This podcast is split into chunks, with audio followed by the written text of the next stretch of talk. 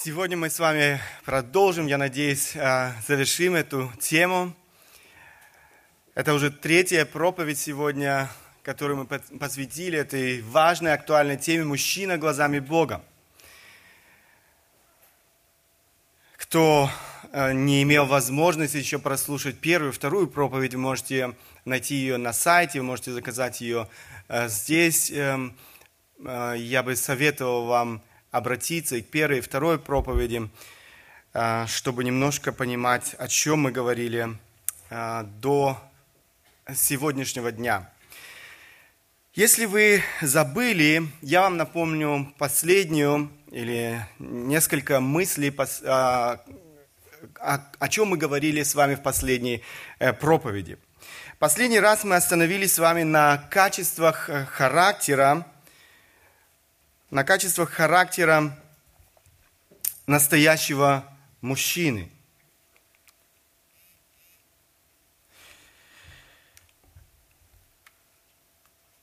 Работает. Какими качествами характера должен обладать настоящий мужчина, лидер, каким его задумал Бог? А, каким Бог видит настоящего мужчину? Над чем нам необходимо работать э, в своей собственной жизни, чтобы стать настоящими мужчинами, э, лидерами, которые бы прославляли своей жизнью Бога, отображая Его своей жизнью. Ибо, э, если вы помните, мы говорили с вами, это наше назначение – отображать Бога своей жизнью на этой земле. Первое качество характера настоящего мужчины, на которое мы обратили наше внимание, было подчинение. Может быть, как я уже в прошлый раз говорил, для кого-то неожиданно, но это то, с чего действительно начинается настоящий мужчина. Настоящий мужчина – это муж Божий. Нельзя стать настоящим мужчиной без Бога, без веры э, в Бога, без той работы, которую Бог производит э, э, в каждом из нас. Мы должны стремиться к духовной зрелости, святости, исполнению силы Святого Духа. Настоящий мужчина тот, кто подчинил свою жизнь целиком и полностью, э, в первую очередь, авторитету Бога. Мы никогда не сможем быть настоящими мужчинами, если мы не научимся подчинять свою жизнь Богу. Подчиняться Его Слову, которое Он оставил для нас. Поэтому так важно для каждого мужчины пребывать в Слове Бога, изучать это Слово и, конечно же, применять это слово э, в своей жизни, искать общение с Богом в молитве. Тот, кто научился подчиняться авторитету Бога, тот будет охотно подчиняться и другим авторитетам в этом обществе, в церкви эм, и так далее. Тот, кто сам не научился подчиняться, тот никогда не сможет эм, быть настоящим руководителем, быть настоящим э, лидером таким, каким задумал его Бог, а, где бы это ни было, в семье, в церкви, в этом обществе.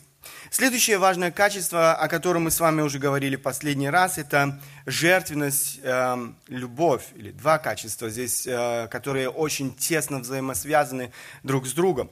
Любовь, жертвенность или жертвенная любовь э, это важные качества, без которых просто невозможно представить себе настоящего мужчину-лидера – это любовь, которая не ставит условий, это любовь, которая не ищет своего.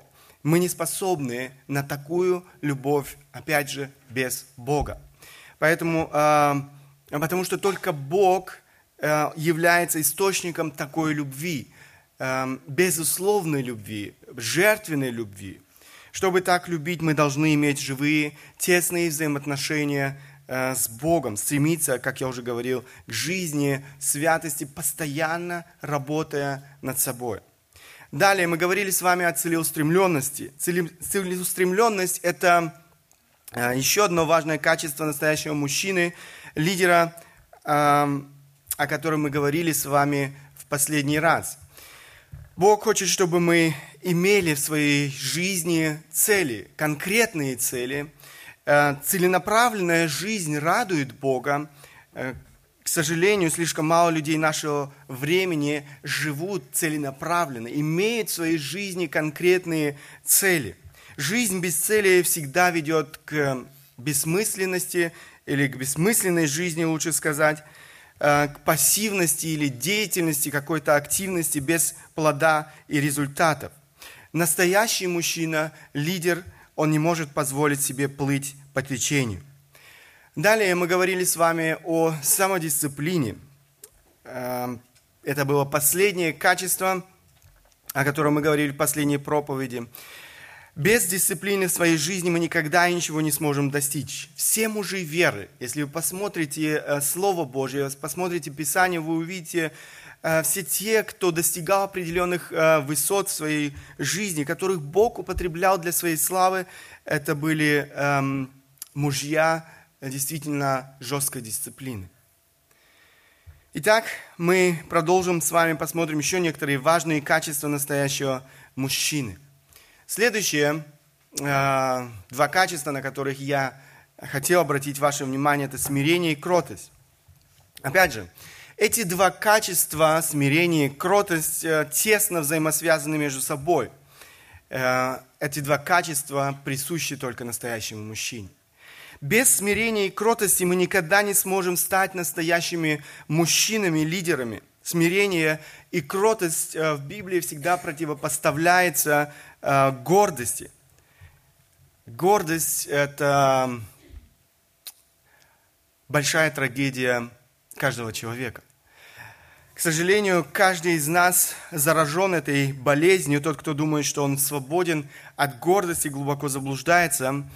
Э, и я всегда говорю, вопрос не в том, есть она у тебя или ее нет, она есть у каждого – вопрос в том, сколько у тебя гордости и как эта гордость проявляется в твоей жизни, что ты делаешь для того, чтобы преодолеть а, гордость в своей жизни.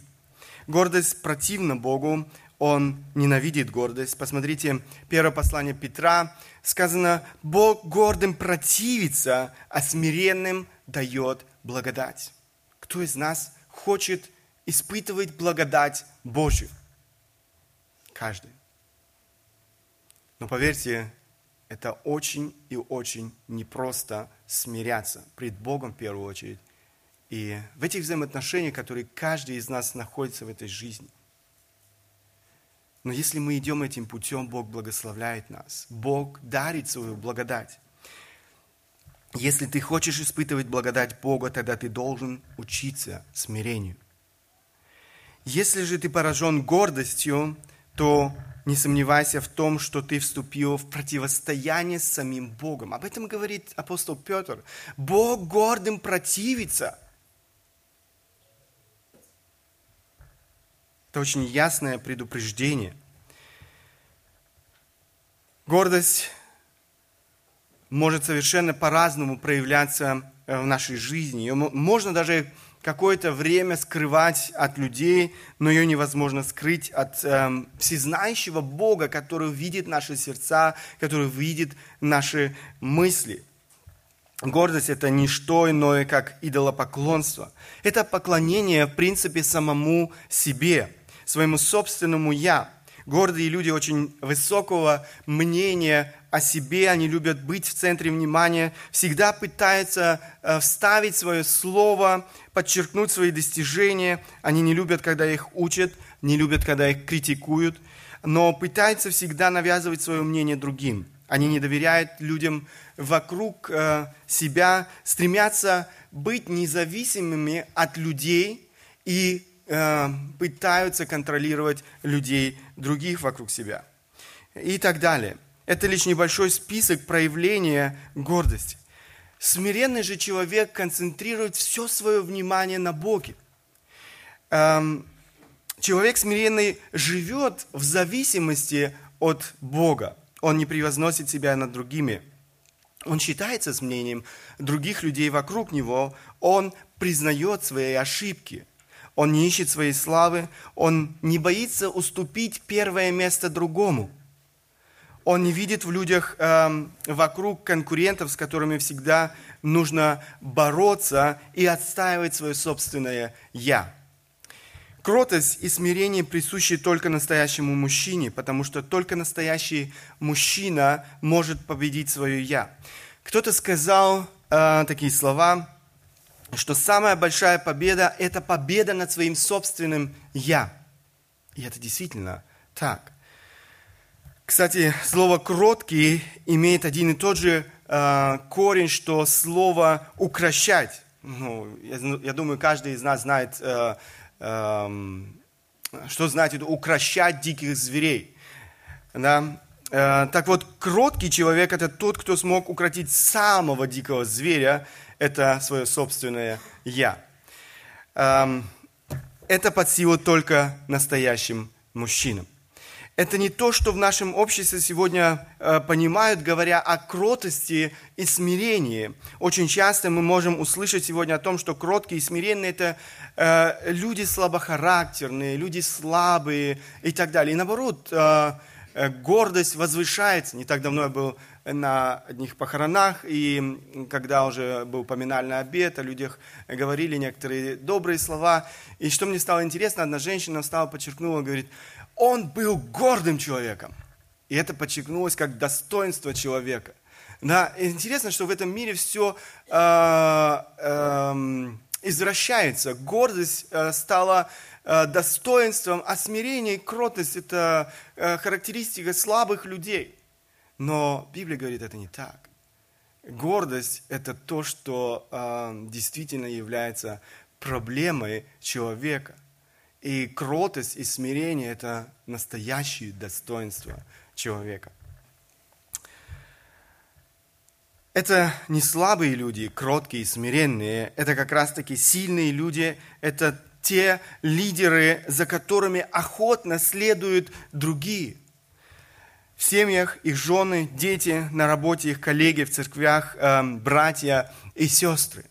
И это то, что Бог ожидает от каждого из нас. Учиться смирению и кротости – я снова хочу обратиться к примеру Иисуса Христа. Если вы заметили, мы снова и снова обращались к примеру Иисуса Христа. Действительно, в Иисусе Христе мы имеем настоящего мужчину, настоящего мужа Божьего, который демонстрировал нам своей собственной жизнью, что значит быть э, э, тем лидером, который жил во славу Бога.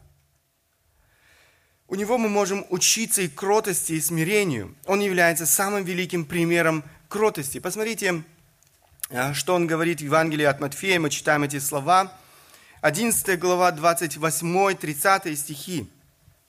«Придите ко мне, все труждающиеся и обремененные, и я успокою вас. Возьмите иго мое на себя и научитесь от меня, ибо я кроток и смирен сердцем, и найдете покой душам вашим, ибо иго мое благо и бремя мое легко. Иисус предлагает нам учиться у Него. Он кроток и смирен сердцем. Это Он доказал своей жизнью, прожив, пройдя этот путь. Его приход на эту землю и смерть на кресте за наши грехи – это проявление величайшего смирения – живя на этой земле, Он учил нас э, на своем примере кротости и смирению. Одним из таких ярких актов проявления смирения во время Его жизни на земле было омовение ног своим ученикам. Я думаю, мы все хорошо знаем эту историю. Он показал пример того, как настоящий лидер служит другим, а не требует служения себе – это тот урок, который сложно усвоить э, многим лидерам. Очень часто, пользуясь своим положением, они используют своих подчиненных для достижения, опять же, своих личных целей. Но это не то, что делал Христос. Иисус Христос э, говорил, посмотрите Евангелие от Марка, 9 глава, 35 стих, «Кто хочет быть первым, будь из всех последним и всем слугою». И он не только говорил, но и демонстрировал это в своей жизни.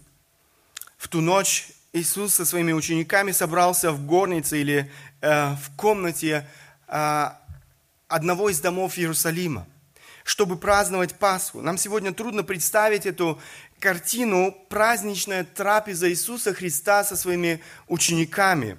Кто жил на Востоке, в Средней Азии, те могут себе немножко это, могут себе легче это представить. Люди собираются вокруг низкого стола, и причем они сидят не на стульях, а буквально возлежат вокруг стола. Иногда мы видим эти картины, они совершенно неправильно представляют э, действительность того, что происходило э, в ту ночь, когда Иисус праздновал Пасху со своими учениками.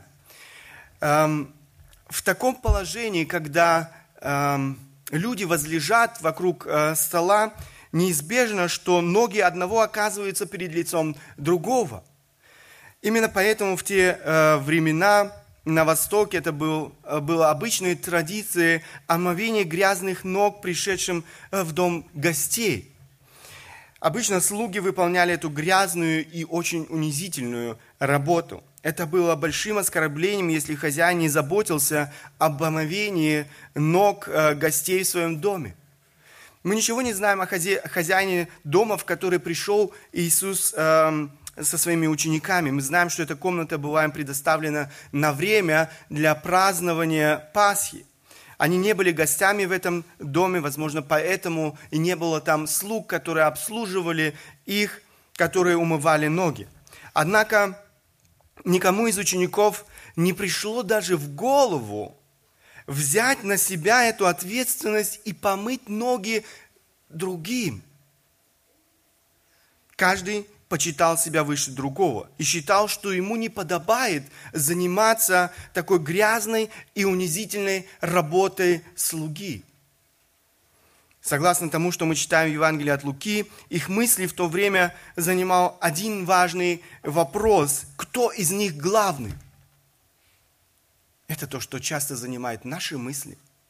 Кто из них главный? Кто должен кому служить? Иисус использует эту ситуацию, чтобы преподать важный урок смирения – Посмотрите, Евангелие от Иоанна, 13 глава, 3-5 стихи. Иисус, зная, что Отец все отдал в руки Его, и что Он от Бога, и шел и к Богу отходит. Встал с вечери, снял с себя верхнюю одежду и, взяв полотенце, припоясался. Потом влил воды в умывальницу и начал умывать ноги ученикам и отирать полотенцем, которым был припоясан. Иисус Христос, Бог – воплоти, взяв полотенце, припоясав, припоясался и омыл грязные ноги своих учеников. Он, учитель, господин, Бог, сделал то, что делали слуги. Он хотел, чтобы его поступок стал примером для его учеников, которые имели ложные представления о истинном величии. Но, к сожалению, очень часто именно такое представление мы имеем в своей жизни. Посмотрите, дальше мы читаем, я прочту с 12, с 12 по 17 стихи. «Когда же умыл ноги и надел одежду свою, то возлегший опять сказал знаете ли, что, сделал, что я сделал вам? Вы называете меня учителем и Господом, и правильно говорите. И я точно то. Итак, если я, Господь и Учитель, умыл ноги вам, то и вы должны умывать ноги друг другу. Ибо я дал вам пример, чтобы и вы делали то же, что я сделал вам. Истина, истинно говорю вам, раб не больше господина своего, и посланник не больше пославшего его. Если это знаете, блаженны вы, когда исполняете. Он подал пример своим ученикам, он подал пример нам с вами. Что значит быть смиренным человеком? Что значит смирение служить другим? И то же самое Бог ожидает от нас. Иисус показал божественные масштабы истинного величия – эти масштабы совершенно отличаются от масштабов этого мира. Сегодня мы живем с вами в мире, который не знает этих божественных масштабов, который живет согласно своим собственным масштабам. В этом жестоком обществе, э, как я уже сказал, существуют свои собственные масштабы величия. Каждый стремится к власти, признанию, чести. Каждый хочет быть первым и господствовать э, над другими. Но не каждый выживает на этом э, пути к власти и величию. Выживает только сильный. Для слабых на этом пути нет места. Совершенно безразлично, каким способом достигается это величие. Самым, самое главное – обрести величие. Очень часто люди достигают величия и власти за счет других. Очень часто на этом пути к величию и власти нужно уметь обойти других, нужно уметь толкаться, эм, нужно не бояться наступить на других. Это нормально в этом мире. Так сегодня люди пробираются к величию и власти. Мы сегодня живем в этом обществе. Это общество оказывает свое влияние на нашу жизнь. Но Иисус учит нас как раз-таки тому, что его масштабы совершенно, совершенно противоположны масштабам этого мира. В Евангелии от Марка мы читаем опять слова Иисуса Христа, 10 глава, 42-45 стихи. Иисус же, подозвав их, сказал им, «Вы знаете, что почитающие, почитающиеся князьями народов господствуют над ними, и вельможи их властвуют ими. Но между вами да не будет так. А кто хочет быть больше между вами, да будет вам слугою. И кто хочет быть первым между вами, да будет всем рабом. Ибо и Сын Человеческий не для того пришел, чтобы Ему служили, но чтобы послужить и отдать душу свою для искупления многих. Посмотрите, посмотрите, как Иисус противопоставляет масштабы этого мира и масштабы Божьего Царства. Посмотрите, как они отличаются друг от друга. Он открывает своим ученикам секрет настоящего истинного величия. И кто хочет быть первым между вами, да будет всем рабом. Если вы сегодня начнете э, говорить э, людям вокруг вас, что это тот принцип, которым мы должны жить, э, ну, вас не поймут. И вам скажут, так ты не выживешь в этом мире. И мы знаем, что люди живут совершенно другими принципами, другими масштабами. Смирение делает человека первым. Смирение – секрет истинного величия, о котором говорит Христос. Иисус ожидает и от нас с вами, чтобы мы служили, а не господствовали. Кто такой слуга? Это не тот, кто стоит над э, другими и раздает приказы, но тот, кто, засучив рукава, служит другим. Земные господа господствуют над своими подчиненными, но между вами да не будет так, говорит Христос. Этот мир любит высокое положение, этот мир любит власть, этот мир любит авторитет, но между вами да не будет так, говорит Христос. Божьи масштабы совершенно отличаются от масштабов этого мира. Бог желает учить нас смирению. Он ломает нашу гордость как мы уже слышали, Бог встает против того, кто проявляет гордость. При этом Он часто использует людей вокруг нас. Неудобных нам людей. Мы должны научиться по-другому смотреть на этих людей в нашей жизни. Эти люди – инструменты, очень часто инструменты в руках э, Бога, которых Бог использует для того, чтобы научить нас смирению – знаете, если мы научимся на этих неудобных, в кавычках, нам людей смотреть э, Божьими глазами, мы сможем иначе относиться э, к этим людям.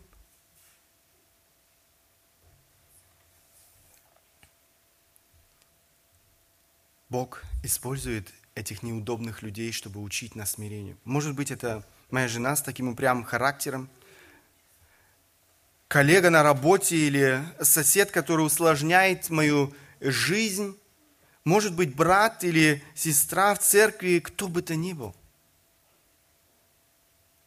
Если на нашем пути появляются такие люди, значит, Бог желает чему-то меня научить. Бог желает видеть в нас, мужчинах, проявление смирения в любых, э, в любых обстоятельствах, в любой ситуации, с любыми, с любыми людьми, какими бы сложными не были эти люди. Настоящего мужчины, лидера не может быть без смирения и кротости. Все мужи Божьи, которых Бог могущественно употреблял э, для своей славы, шли нелегким путем – шли путем смирения. На этом пути Бог учил их смирению, Бог учил их кротости. В Священном Писании мы находим целый ряд мужей Божьих, которых отличало смирение, кротость. Э, царь Давид был одним из этих мужей Божьих. Вспомните, сколько смирения он проявляет по отношению к Саулу, человеку, который не раз пытался его убить.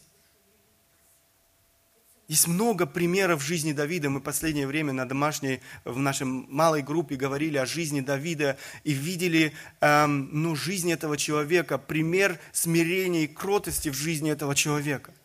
Действительно, он является для нас большим примером. О Моисее, выдающемся вожде еврейского народа, написано, что он был кратчайшим из всех людей на земле. Посмотрите, Э, числа 12 глава 3 стих, там написаны эти слова. «Моисей же был человек кратчайший из всех людей на земле». В Новом Завете мы также находим целый ряд мужей Божьих, которые отличались своим смирением и кротостью. Одним из величайших примеров кротости и смирения является жизнь Иоанна Крестителя. Я хотел вам э, показать э, несколько стихов, в которых Иоанн Креститель представляется. У него была хорошая возможность, когда религиозные лидеры того времени пришли к нему, у него была хорошая возможность, эм, знаете, выставить себя, эм, ну, показать свое величие и так далее. А, они спрашивают э, его, э, они хотели выяснить, кто он. И посмотрите, как Иоанн Креститель представляется этим людям – это Евангелие от Иоанна, 1 глава, с 19 по 30 стихи. И вот свидетельство Иоанна, когда иудеи прислали из Иерусалима священников и левитов спросить его, кто ты? Он объявил и не отрекся, и объявил, что я не Христос. Эм, и спросили его, что же ты? Ты Илия? Он сказал, нет. Пророк? Он отвечал, нет. Сказали ему, кто же ты? чтобы нам дать ответ пославшим нас, э, что ты скажешь о себе самом? Он сказал, я глаз вопиющего в пустыне. Исправьте путь Господу, как сказал пророк Исаия. Апостолы были из фарисеев, и они спросили его, что же ты крестишь, если ты не Христос, не Илия, не пророк? И он сказал им в ответ, я крещу в воде, но стоит э, среди вас некто, которого вы не знаете. Он-то, идущий за мною, но который стал впереди меня, я недостоин развязать ремень обуви его. Это происходило в э, Вифаваре, при Иордане, где крестил Иоанн. На другой день видит Иоанн, идущего к нему Иисуса, и говорит, вот он, Агнец Божий, который берет на себя грех мира. Сей есть, о котором я сказал, за мной идет муж, который стал впереди меня, потому что он был прежде меня. Знаете, а, мы склонны к тому, чтобы использовать любую ситуацию, чтобы возвысить себя, чтобы э, приподнять себя. У Иоанна была хорошая возможность сделать э, это вот в этой ситуации, когда лидеры, религиозные лидеры того времени пришли к нему и спрашивают, кто ты? Он мог сказать, э, он мог представиться совершенно иначе. Он был, в конце концов, э, родственником Иисуса Христа. Очень часто люди в беседе с другими, чтобы подчеркнуть свою значимость, э, э, упоминают каких-то влиятельных людей, с которыми они лично знакомы. Знаете, да? А, это мой друг, а, да, а, это мой а, сосед. Да, и думаю, что таким образом, ну, уже как-то немножко э, будут о нем иначе думать. Но Иоанн Креститель не делает этого он совершенно не вспоминает родственные связи э, с Иисусом Христом. Он не боится остаться в тени, не боится играть вторую скрипку, он охотно остается за кулисами и позволяет Христу занять центральное место на сцене. Он все, что он делает, он указывает на Иисуса Христа. Он тот, кто э, должен стоять впереди. Он с радостью указывает на Христа того, кому он служит. Брюс Милн, э, Милн следующим образом комментирует этот отрывок. Мы должны отметить удивительное смирение Иоанна Крестителя. Он всего лишь голос. Он пытается уйти в тень и запечатлеть в наших сердцах образ того, кому он готовил путь. Предтеча действительно безупречен в своем смирении. Тот, кто говорит, значения не имеет. Главное действующее, э, действующее лицо не он. Он голос, который нужно слушать. Несмотря на реальный эффект своего проповеднического служения и вытекающего из этого всеобщего почтения, Иоанн, предтеча, не воспользовался своим положением. Он сознательно поставил себя в положение слуги, готовящего приход Мессии. Замечательно, что предтеча ограничил себя служением раба, который одевает обувь на ноги господина. Но при этом Иоанн утверждает, что недостоин развязать ремень обуви его. То есть недостоин даже развязать, развязать шнурков на его обуви. Представьте себе, как представляется Иоанн Креститель. Это настоящее смирение, которое мы видим в его жизни. И это то, что характеризовало его жизнь всегда. Посмотрите, в другой ситуации он снова все внимание переводит на Христа, а сам смирение остается в тени. Это 3 э, глава, 28-30 стихи. «Вы сами мне свидетели в том, что я сказал, не я Христос, но я послан пред Ним. Имеющий невесту есть жених, а друг жениха, стоящий и внимающий ему, радостью радуется, слыша голос жениха. Сия-то радость моя исполнилась. Ему должно расти, а мне умоляться». Иоанн Креститель действительно пользовался эм, большим авторитетом э, в свое время. Но посмотрите, как он уступает место Христу, он указывает на него, он говорит, мне, э, ему должно расти, а мне умоляться. Кто находится в центре внимания на свадьбе? Это эм, картину, которую он здесь использует. Эм, жених и невеста. Иоанн Креститель сравнивает себя с другом жениха, который радуется за жениха. Снова Иисус Христос занимает центральное место на сцене. Он все внимание э, переводит на Христа. Если мы хотим стать настоящими мужчинами, лидерами, нам нужно учиться смирению. Без кротости и смирения не может быть настоящего мужчины.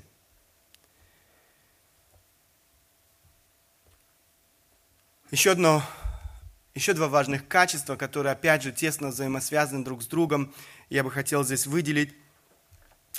Это качество, опять же, настоящего мужчины, решительность и мужество. Опять же, если мы говорим о решительности и мужестве, то самым-самым лучшим примером для нас в этом является Иисус Христос. Он взял на себя ответственность за нас с вами, Он понес ответственность за наши грехи.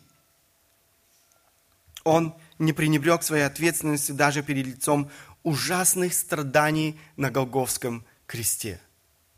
Настоящий мужчина не бежит ответственности, но ищет решений проявляет решительность. К сожалению, сегодня большинство мужчин не готовы брать на себя ответственность в своих семьях, в этом обществе, в церкви и так далее. Одна женщина как-то сказала, когда я слышу вечером, как мой муж подъезжает к дому, меня покидает всякое мужество. Я вдруг замечаю, как сильно я устал. Я целый день э, дома и должна заботиться о трех маленьких детях. Теперь приехал четвертый.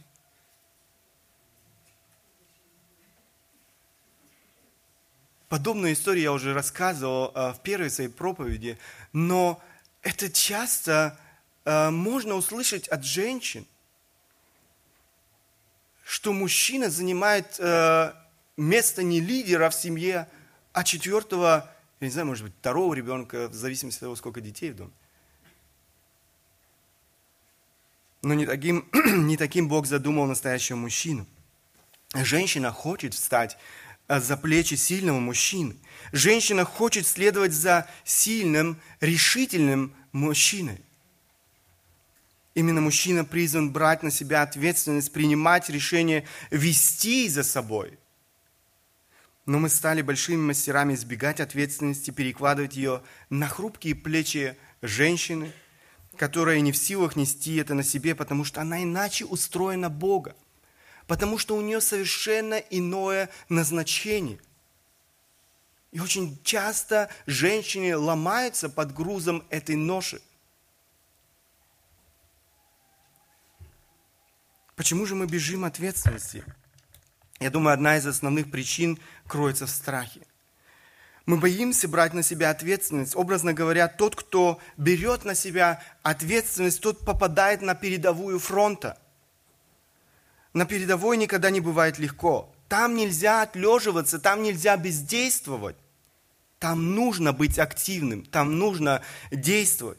На передовой э, необходимо принимать решения. Там рвутся снаряды, летят э, пули, там и постоянно подвержен риску быть э, ранеными. Э, в тылу всегда легче. Так и мы отсиживаемся очень часто в тылу, боясь того, что на передовой могут ранить мое самолюбие. Там я могу быть подвержен критике, там может быть произойти что-то неожиданное в моей жизни и так далее. Мы боимся ответственности как огня. Знаете, это действительно непросто. Я не хочу э, сказать, что это просто брать на себя ответственность. Эм, это не просто перебороть себе этот страх, и этот страх знаком каждому из нас. Ни один мужчина не живет без этого страха. И не мы первые, которые э, сталкиваемся с этой проблемой. Я бы хотел привести несколько примеров мужчин из Священного Писания, которые победили страх, которые имели в своей жизни страх. Как я уже сказал, это присуще каждому мужчине, каждой женщине, но которые победили страх и проявили решительность, исполнив волю Божью. Один из ярких примеров э, в Ветхом Завете – это Моисей. Мы знаем этого человека как мужественного и решительного э, лидера – Однако вспомните историю призвания Моисея на служение. Бог является Моисею и объявляет ему, что хочет освободить свой народ, израильский народ из рабства египтян. Однако это не все. Бог говорит Моисею, что он, Моисей, должен стать тем инструментом в руках Божьих, который Бог желает использовать для того, чтобы освободить израильский народ из рабства – но в этот момент Моисей решил, что ему лучше вернуться к своим овцам. Он предпринимает не одну попытку отказаться от этого поручения. Он испытывает страх. Он испытывает страх. Посмотрите, я вам прочитаю некоторые стихи, каким образом Моисей пытается снова и снова отказаться от, этой, э, от этого поручения – Исход 3 глава, 11 стих. Моисей сказал Богу, кто я, чтобы мне идти к фараону и вывести из Египта сынов Израилевых? В 4 главе, 1 стих, и отвечал Моисей и сказал, а если они не поверят мне и не послушают голоса моего и скажут, не явился тебе Господь? 10 стих, и сказал Моисей Господу, «О Господи, человек я неречистый, и таков был и вчера, и третьего дня. И когда ты начал говорить с, рабом, а, с рабом твоим, я тяжело говорю и косноязычен». И, наконец, кульминация, 13 стих, Моисей сказал, «Господи, пошли другого, э, кого можешь послать». Моисей тоже хотел переложить ответственность на другого. Пошли другого. Этот длинный разговор Бога с Моисеем завершается тем, что Бог в конце концов убеждает Моисея оставить своих овец и заняться тем, для чего Бог его уже долго готовил. И Бог его научил многому за это время. Моисей преодолевает свой страх. исполнившись мужеством и решимостью, он идет в Египет, чтобы исполнить Божье поручение. Моисей стал для каждого из нас э, примером мужественного, решительного лидера. Я вам хочу привести еще одну историю другого человека. Это история призвания Богом Гидеона. Это шестая глава, книга Судей, шестая глава, 11 по 16 стихи. Я прочту 11-12. Э, «И пришел ангел Господень и сел в Офре под дубом, принадлежащий Иоасу, потомку Авиезерову, сын его Гидеон, выколачивал тогда пшеницу в точили, чтобы скрыться от э, мадианитян. Явился ему ангел Господень и сказал ему, «Господь с тобою, муж сильный».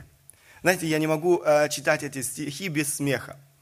Э, если вы э, смотрели или э, читали внимательно, э, в 11 стихе написано, чем занимался вообще Гидеон там, когда он выколачивал эту пшеницу в точили. Почему он был там? Смотрите, здесь в конце э, этого стиха написано, чтобы скрыться от мадианитян. Он боялся. А Бог обращается к нему, 12 э, стих, явился ему ангел Господень, сказал, Господь с тобой, муж какой? Сильный. Кажется, противоречие. Э, он прячется, Бог обращается к нему, Бог, муж сильный. Э, мы видим, что Гидеон испытывал страх в своей жизни. Это присуще нам, мужчинам, испытывать страх, не только мужчинам, но и женщинам. Но вопрос, что делаем мы с этим страхом? Если читать историю Гидеона дальше, его беседу э, с ангелом Божьим, в конце концов, Бог убеждает его, и он решается.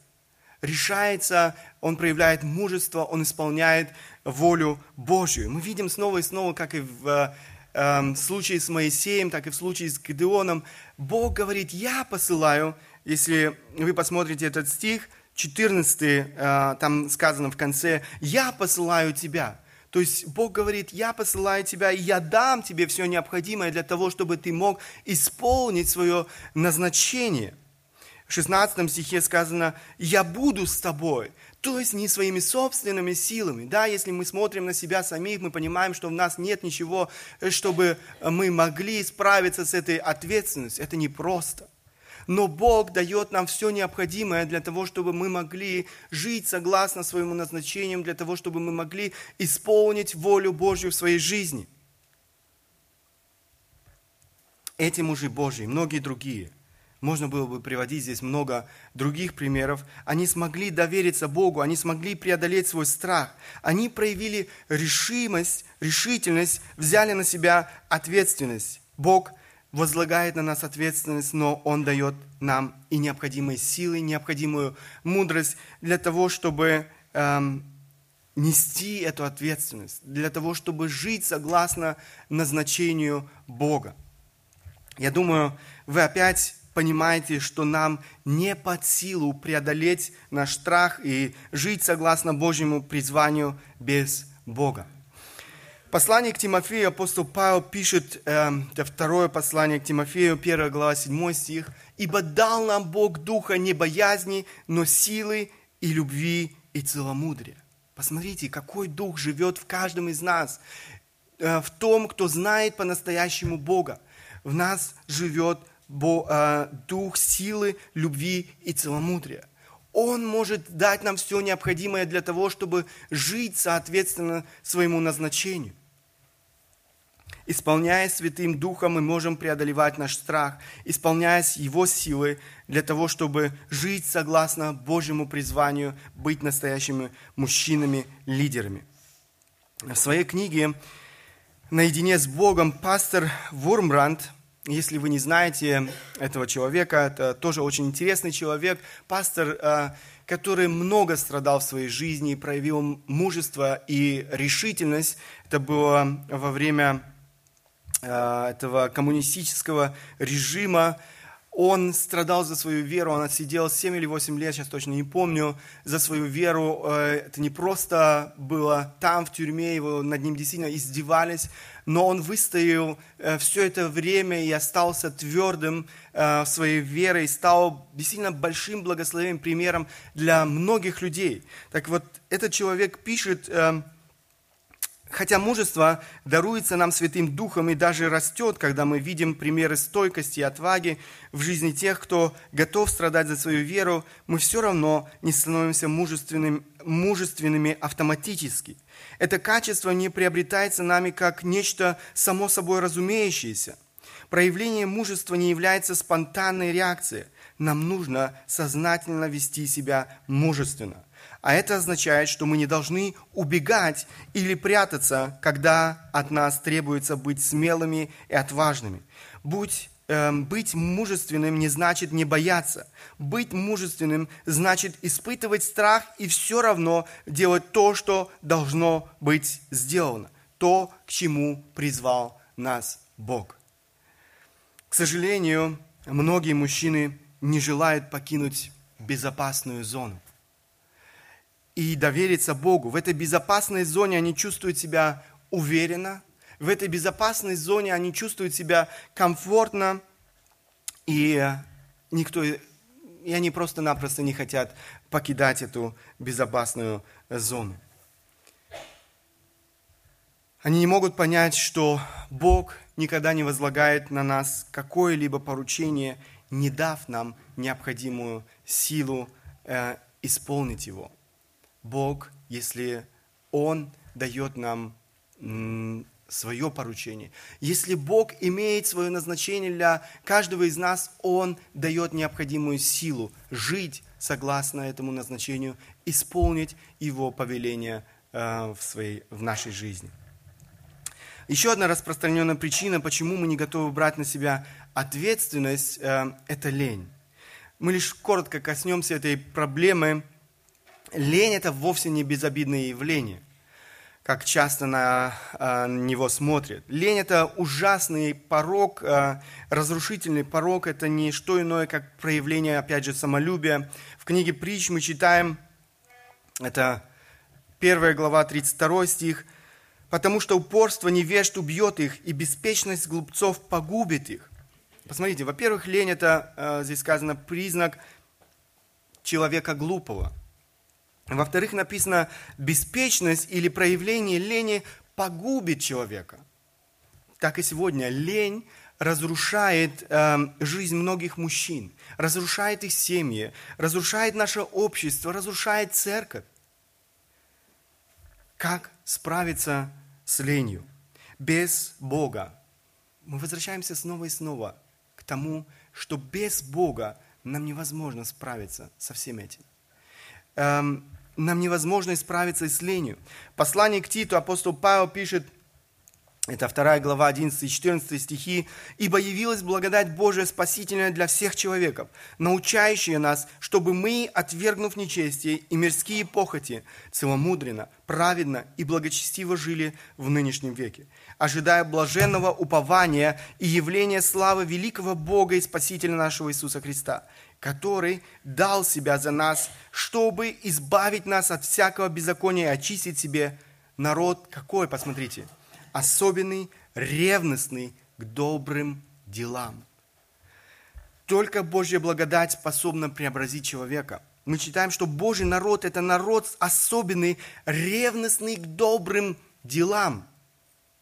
Человек ревностный к добрым делам не может иметь ничего общего с ленью – это то, что делает Бог. Это то, что делает Его благодать. Она преображает нас.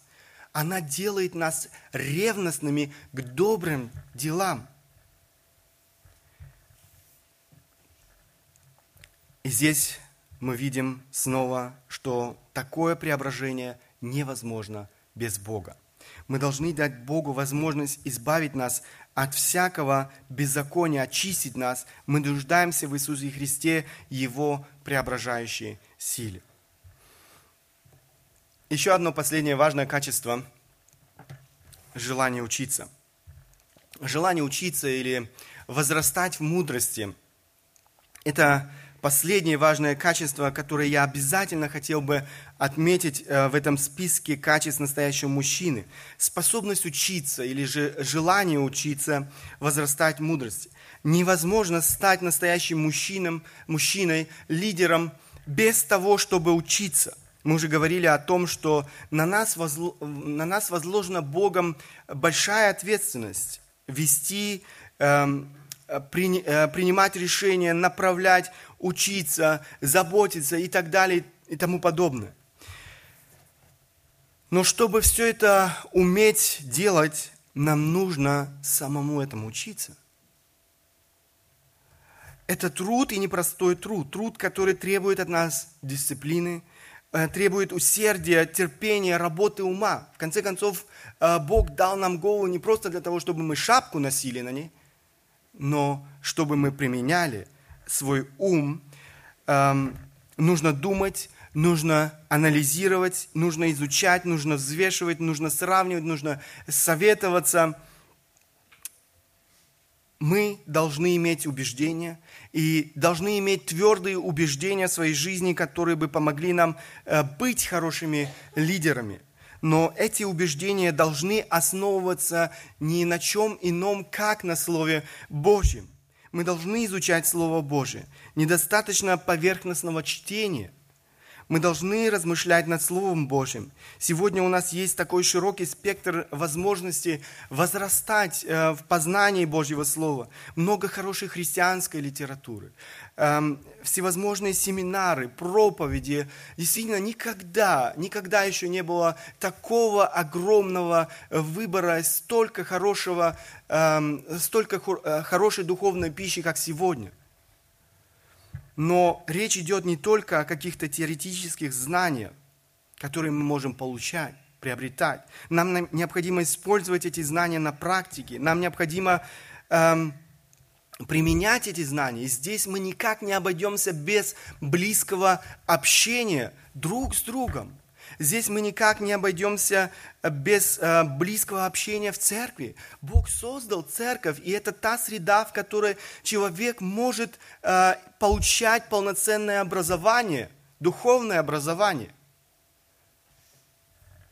Нам не обойтись без взаимной подотчетности. Нам нужны малые группы к сожалению, нам нужны, я не знаю, ученичество, нам необходимо практиковать гостеприимство, но, к сожалению, современные э, христиане э, очень часто избегают вот такого близкого общения. Они э, любят держаться на дистанции друг от друга, но без этого невозможно учиться. Можно иметь много хороших теоретических знаний, и в то же самое время не применять эти знания на практике. Для того, чтобы применять знания на практике, нам нужно близкое общение друг с другом. Нам необходима церковь, нам необходимо эм, эм, действительно иметь общение друг с другом в церкви. Важно понять, что настоящий мужчина – это не тот, кто знает ответы на все вопросы. Это не тот, кто имеет решение для каждой проблемы это был бы совершенный мужчина, таких не бывает. Тот, кто э, так о себе думает, глубоко заблуждается, такой человек вообще берет на себя роль Бога. Настоящий мужчина – это тот, кто, сталкиваясь с проблемами, не бежит, не избегает этих проблем, но ищет решение, который не перекладывает их на плечи других, на, свои, э, на свою жену, на э, сестер или других братьев церкви и так далее, но который, который не делает вид, э, что проблем не существует, игнорирует вообще проблемы, но который ищет решение этим проблемам. Посмотрите, кого избрал Иисус в число своих учеников.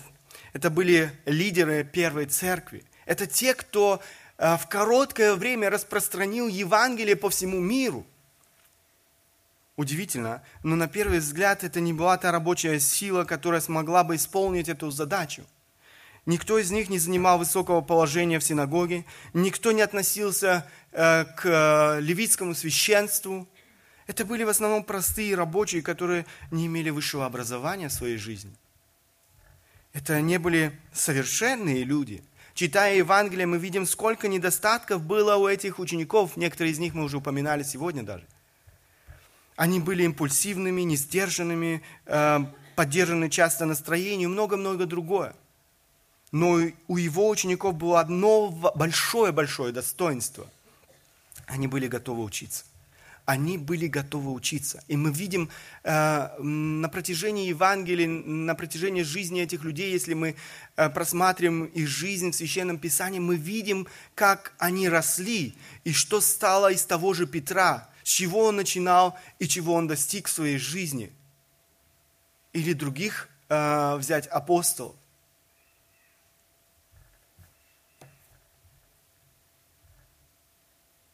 Несмотря на то, что они часто заблуждались, не всегда понимали те истины, о которых говорил их учитель, они были честны, честны, были готовы признавать свои ошибки, имели открытое сердце. Они хотели познавать Бога. Они не, не были заражены лицемерием того общества, в котором жили.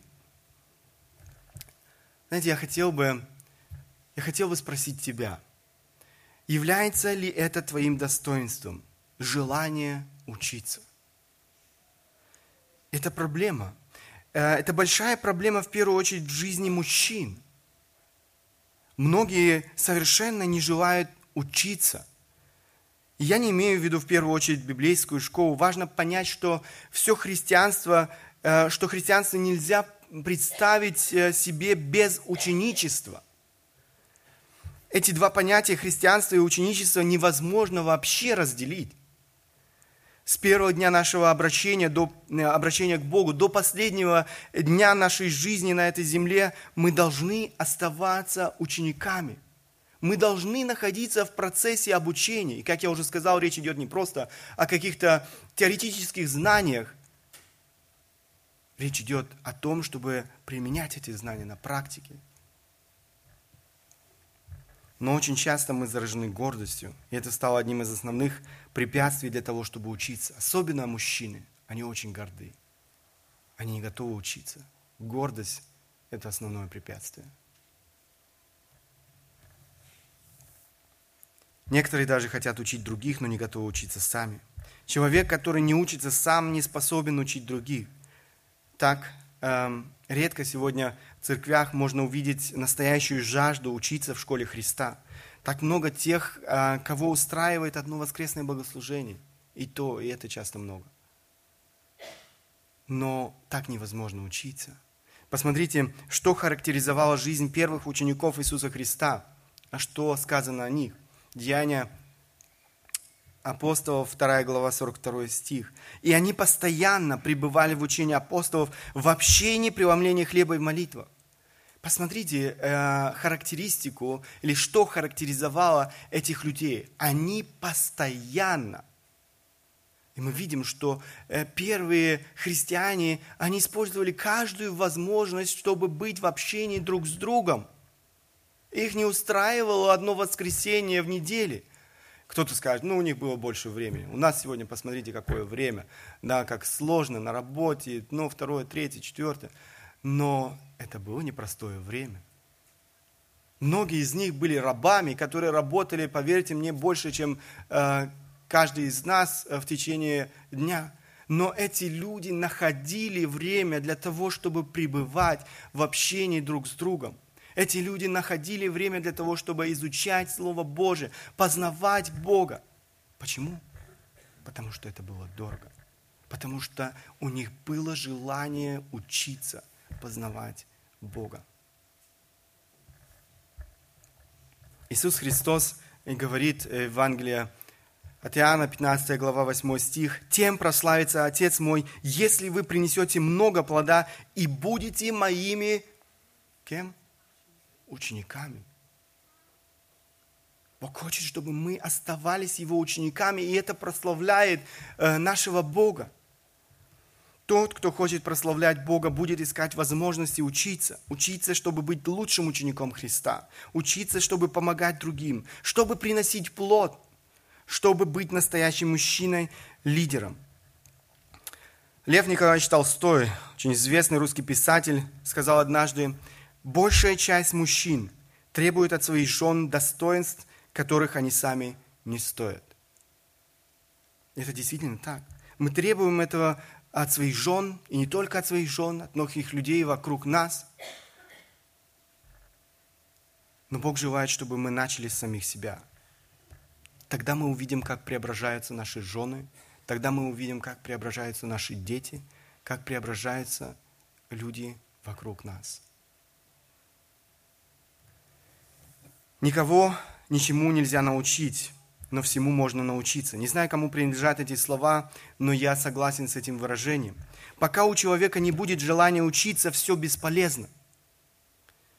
Никого ничему нельзя научить, но всему можно научиться. Когда человек начинает прилагать усилия, когда человек имеет это желание, он может научиться многому. Мы можем учиться послушанию, жертвенной любви, целеустремленности, дисциплине, смирению, кротости, решитель, э, решительности, мужеству. Это те важные качества настоящего лидера, о которых мы с вами говорили. Учиться никогда не было просто. Это требует немало усилий, это требует немало времени. Это навсегда будет что-то стоить. Но человек, который избирает этот путь, не останется без вознаграждения. Я бы хотел ободрить, ободрить всех нас, мужчин в первую очередь, конечно же, и женщин, учиться, ободрить каждого из нас работать над собой, над своей собственной жизнью, над своим сердцем, чтобы быть настоящим лидером, быть мужем по сердцу Бога, который бы жил согласно своему назначению. Только тогда мы сможем действительно быть теми людьми, которые бы жили для славы Божьей. И это я желаю себе, это я желаю каждому из нас. Я очень хотел бы, чтобы эти слова, все то, что мы слышали, не, остали, не осталось для нас теорией. Я очень хотел бы как раз в конце этого года, чтобы мы пересмотрели свою жизнь, чтобы мы постарались и планируя ставя перед собой цели на будущий год, постарались правильно планировать свое время, правильно определить приоритеты своей жизни. Что я хочу добиться в этом предстоящем году? К чему я хочу стремиться в этом предстоящем году? Действительно ли я желаю прославить Бога своей жизнью и жить согласно своему назначению? Аминь.